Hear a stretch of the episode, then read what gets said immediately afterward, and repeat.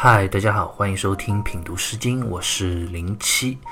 这一讲呢，我们要来聊一下《秦风》里的《终南》这首诗歌。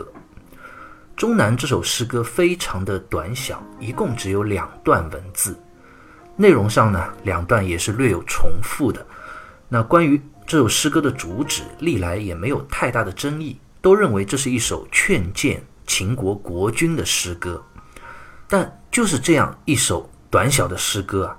其中也表达了非常深刻的意涵，我们这就来品读一下这首诗歌。先来看诗歌分别两段的第一句：“终南何有？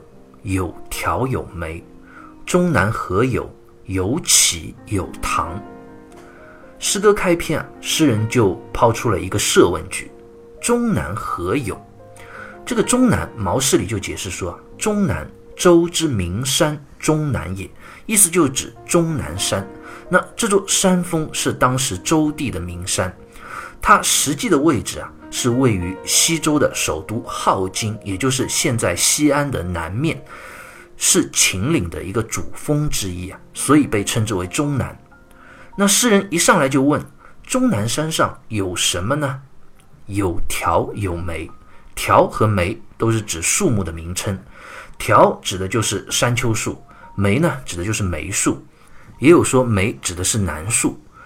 好，那接下来诗歌第二段的这一句啊，有杞有堂，其实也是相类似的意涵了。杞和堂这两个字，在三家诗里分别是写作杞，也就是枸杞的杞；堂呢，也就是海棠的棠。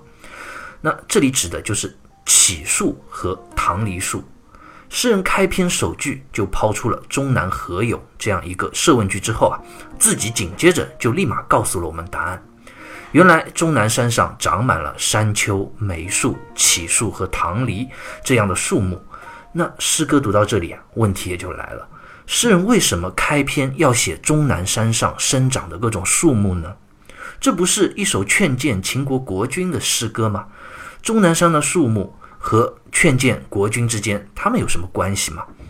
那关于这一点啊，方玉润在《诗经原始》里就解释说啊：“君此邦则必得其名，如山之有木而后成山之高，乃无复山之名耳。”意思就讲，一位优秀的国君啊，他要治理好一个国家，首先要做的就是要对这个国家的百姓施以仁德。因为啊，百姓和人民啊，才是一个国家的基础。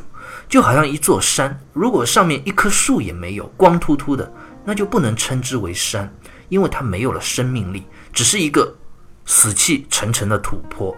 那只有山上长满了郁郁葱葱的各种树木啊，充满了勃勃的生机和取之不尽、用之不竭的这样丰富的资源，这样才能够称之为真正意义上的山。而一个国家的人民百姓啊，不就像这山上生长的各种树木和植物一样吗？一国之君啊，就像这一座高山，要以德养民，才能够成就自己的伟大统治和千秋的功业。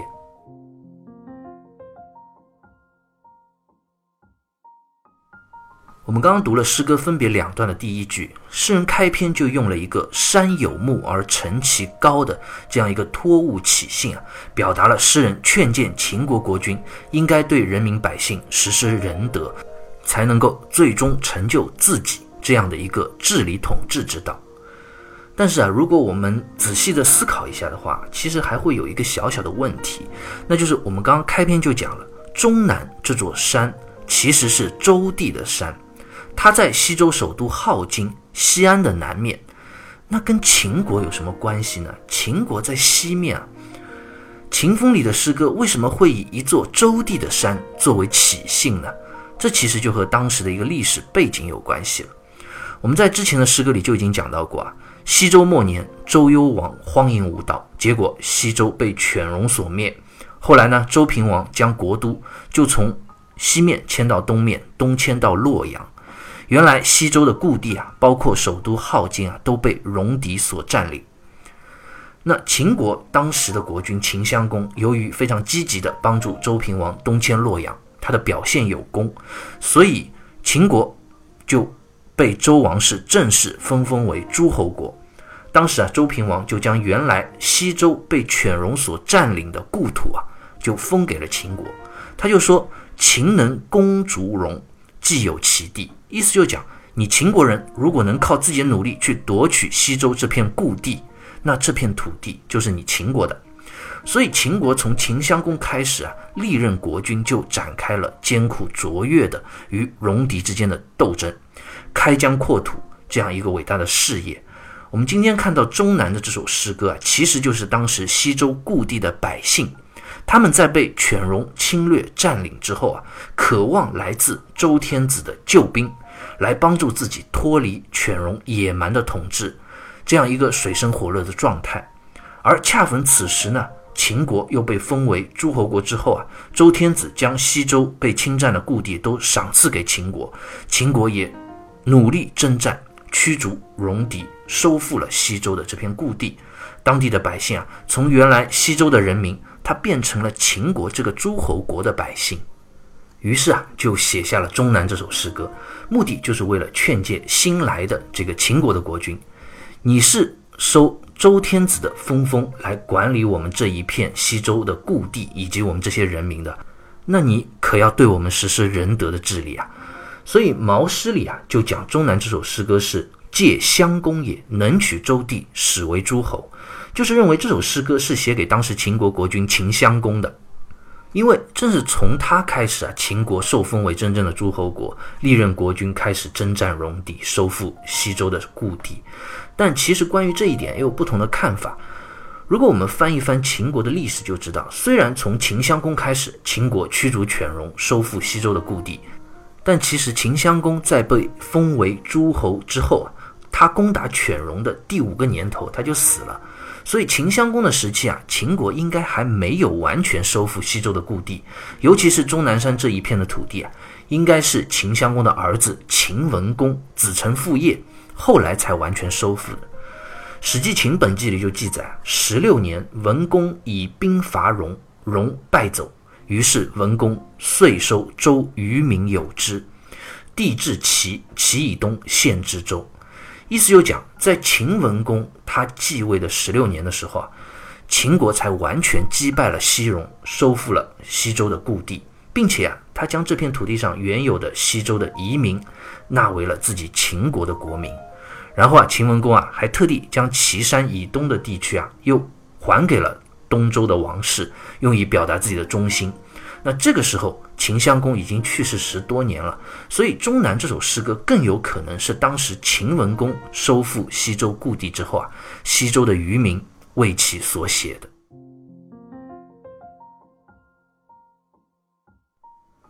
那我们接着看这首诗歌，为什么我们刚刚讲《终南》这首诗歌是当时西周？移民为秦文公所做的可能性更大呢？因为诗歌接下来每段的第二句啊，诗人就非常明确的提到了这位远道而来收复周地的秦国国君，而秦襄公死在征战的西戎途中啊，真正收复失地到达西周故土的，应该就是他的儿子秦文公。那我们就接着看看啊，这位秦文公他是一位怎样的国君？君子质止，锦衣狐裘。君子质止，服衣袖长。君子质止，这里的君子指的就是秦国的国君，也就是秦文公。制止呢，就是到这里的意思。毛氏正解里就解释说啊，制止者，受命服于天子而来也。意思就讲，这里的制止啊，其实还有一层更深的意味，那就是指秦国的国君，他受到了周天子之命，来到这里收复失地。解放西周故地里的这些百姓，所以诗人在这里真的是发自内心的在歌唱着我们期盼已久的君子啊！你终于奉周天子之命来到了这里，来到这片西周的故地，我们被西戎黑暗统治的日子啊，终于要到头了。有那么一点翻身农奴把歌唱的感觉啊，盼到了大救星来了。而且这一句啊，君子制止啊，可不只是西周故地百姓的期望。他们是真真实实的见到了这位远道而来、风度翩翩的秦国国君。锦衣狐裘就是指秦文公他贵族华丽的服饰了。锦绣的衣袍外面还套着狐狸皮所做的皮袄。那毛诗里就讲狐裘朝廷之服，意思就是说，当时秦国国君已经被周王室封为正式的诸侯国了嘛，而狐裘这样华贵的服饰啊，正是只有诸侯。等级的贵族才有资格穿的。接下来第二段的这一句啊，也是同样在形容秦军服饰的精致华丽。服衣袖长，古代的衣和裳分别指的就是上衣和下身穿的裙子。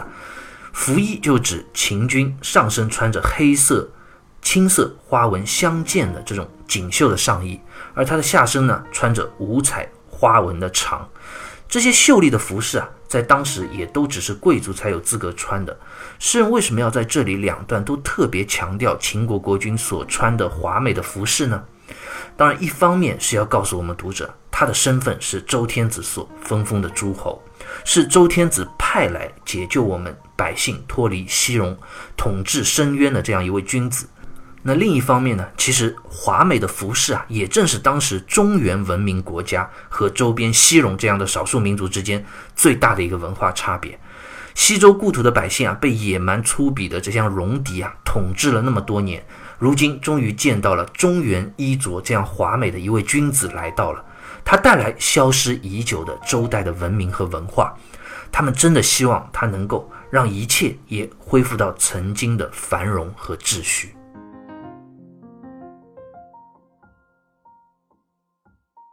秦国驱逐戎狄，收复西周故地和这里的百姓，当然是一件好事，但是百姓啊，与此同时，虽然心中充满了希望。但其实也没有完全放下心，为什么呢？因为曾经我们是周朝的百姓啊，就生活在周天子身边，然后西戎入侵了，我们被戎狄所占领，而如今呢，秦军收复了这片周地，但是啊，我们也不再是曾经周天子脚下的百姓了，因为周天子已经将这片土地赏赐给了秦国，所以我们虽然得到了解放，但已然成为了秦国的国民。那这位新的国君，他又会是一个怎样的人呢？他会带给我们更好的生活吗？这一点在所有西周移民的心中啊，还都是一个悬而未决的疑问。所以《终南》这首诗歌分别两段的最后一句啊，诗人就隐约地表达出了心中这样的忧虑：“颜如卧丹，其君也哉？佩玉锵锵，受考不忘。颜如卧丹。”颜指的就是脸色，这里诗人啊就在描写秦军他的华丽服饰之后啊，他的目光就定格在了这位秦军的面容之上。那此时收复西周故地的秦文公，他的脸色是如何的呢？颜如卧丹，卧丹就指像涂上了红色的颜料这样的意思。这里当然就是引申指这位秦国国君他的脸色红润而且有光泽。那问题就来了。为什么秦军的脸色会如此红润呢？方玉润在《诗经原始》里就解释说：“卧丹，言其有乐意而颜色赤泽也。”意思就讲，秦国的国君之所以如此的脸色红润，那主要的原因当然是因为心情舒畅、开心啊，内心快乐。那为什么快乐呢？当然是因为经过多年的征战，如今终于收复了这一片西周的故地。秦国的国土也更广阔了。那作为秦国的国君，他心里当然是喜悦无比，所以才会有那么一点得意洋洋，脸色红润。但是面对秦军的这样一份得意喜悦之貌，诗人接下来这一句话就颇有深意了。他说：“齐军也哉？”这其实是一个设问句，这里的“君”指的就是秦国国君。那宋代的严粲啊就解释这句话说：“齐者，江然之辞。”哉者，疑而未定之意，意思又讲“齐”这个字啊，在这里有表示将要的意思，而“哉”这个字呢，表达出了一种不确定的疑问之情。这句话实际的意思就在讲啊，诗人他在心中默默的自问：哎呀，难道这样一位脸色红润的国君，就是即将要来到我们这片土地上管理统治我们西周以前老百姓的这样一个新的君主吗？这一句包含着不确定性的疑问啊，放在诗歌里啊，就非常意涵深刻了。方润在《诗经原始》里就讲啊：“盖美中欲界，非专颂德。”意思就讲，我们别看这首诗歌之前，诗人好像非常高度称赞了秦国国君他华美的服饰啊，也赞美了秦国国君因为喜悦而红润的容颜。但是这一句反问，其实是在赞美中带着劝谏的意思。就是要点醒秦国国君，虽然你夺取了土地，你如此的得意，你如此开心，但也不要高兴的太早。取地容易，取民心可不是那么容易的。我们老百姓心中啊，还不确定是不是要认可你作为我们新的国君呢。再看诗歌下一段的这一句啊，佩玉锵锵，这里的锵字啊，通锵，也就铿锵有力的锵，是指佩玉撞击而发出的声音。这当然也是指秦国国君身上所佩戴的玉佩。这句表面上看是诗人在赞美秦军他身上所佩戴的精美玉佩啊，其实也是在隐隐的描写秦军喜悦得意的这种状态，心情好了。走路当然也有点飘了，是不是啊？身上佩戴的玉佩啊，也随之摆动，互相撞击，就发出声音了，颇有那么一点得意忘形的意思在里面啊。所以诗人在最后一句啊，又来了一句不冷不热的警戒的话。他说：“寿考不忘，寿考就指长寿的意思，在这里就引申为永远之意。这里诗人就在讲，你这玉佩碰撞的清脆之声啊，我们永远也不会忘怀。”表面上看似是在赞颂，其实潜台词就是说：秦军啊，你可别快乐得意的太早。玉佩碰撞的声音虽然好听，但并不是最重要，它一会儿就没有了。你如果真的要好好统治治理这片土地，让我们百姓永远能够记得你、歌颂你啊，你应该要用仁德来善待我们，这样我们才会永不相忘，永远支持爱戴你秦国的统治。所以诗歌这两段的最后一句啊，诗人可谓是用心良苦。一方面是表达感激赞颂秦国，他能够收复故土、解放西周百姓；但另一方面呢，其实也是在委婉的劝谏，告诫这位新来的秦国国君：你作为统治者，可千万不要得意忘形，要尽到一个做统治者的责任，不要再让我们这些百姓受难受苦了。《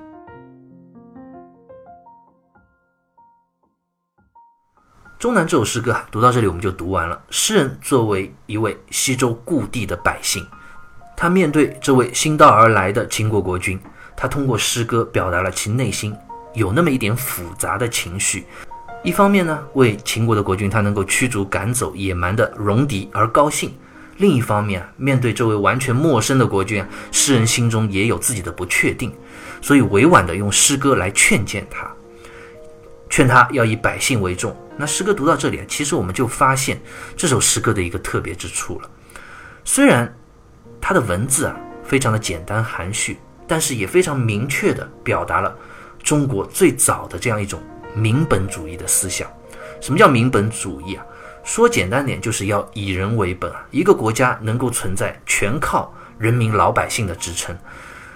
因为统治者他可以靠武力。暂时的夺取土地，但是如果不能为百姓谋福祉，不能得到百姓的支持和信任，那这样的统治到最后啊也不会稳固安定，早晚也要被百姓所抛弃。水能载舟，亦能覆舟啊！百姓就是这浩瀚的江水，而统治者呢，则是这水上的一个小舟。他攻占土地是容易啊，但是获取民心的支持，并不那么容易了。《论语》里啊，就有这样一个小故事。孔子他的徒弟啊，子贡有一次就问孔子，他说：“老师，为政治理一个国家最重要的是什么？”那孔子就给了他三个答案。他说：“足食、足兵、民信之矣。”意思就讲，要治理好一个国家，你要做到三点：第一，你的粮食要充足，物质要丰富，这是肯定的；第二，你的兵力要充足，可以保卫国土。那第三呢，就是老百姓要信任你、支持你，也就是你要取得民心的意思了。那然后子贡挺坏的，他又接着又问了，他说：“那如果万不得已，这三样东西之间你要舍去一样，那老师你觉得你要舍弃哪一样呢？”孔子就说了：“去兵，也就是说不要军队了，不要战争，因为战争从军啊，虽然是可以开拓疆土。”保护国家，但是战争本身是残酷的，所以孔子说，如果万不得已，第一个要舍去，那肯定就是不要军队了，不打仗。那子贡接着更坏了，他又问了，他说，那如果万不得已，三者之间你要舍掉两样怎么办？你只能留一样，你会怎么选择呢？那孔子这个时候啊，就说了一句话，他非常的意涵深刻，他说：“去时，自古皆有死，民无信不立。”意思就讲。如果真的万不得已要在丰富的粮食和老百姓的信任、民心之间去掉一样的话，那作为统治者来说啊，宁愿不要粮食，因为没有粮食虽然会死人，但是人自古都会死，而一个统治者要治理国家，最重要的还是老百姓的信任和爱戴。一个国家没有粮食，不一定会灭亡，只要百姓信任你、支持你，大家共克难关，没有什么过不去的坎。而如果一个国家呢，这位统治者他失去了人民的支持，老百姓不信任你了，那这个国家就完全没有立足之地了。就算你有再多的军队、再多的粮食，也是无济于事。这样的民本主义的思想其实非常深刻的，即使放到今天也绝不过时。我们现在国家也经常说要把民生工作放在第一位，要从群众中来到群众中去，这些都是以民为本。为老百姓服务的这样一种政治的理念，值得去发扬和推广。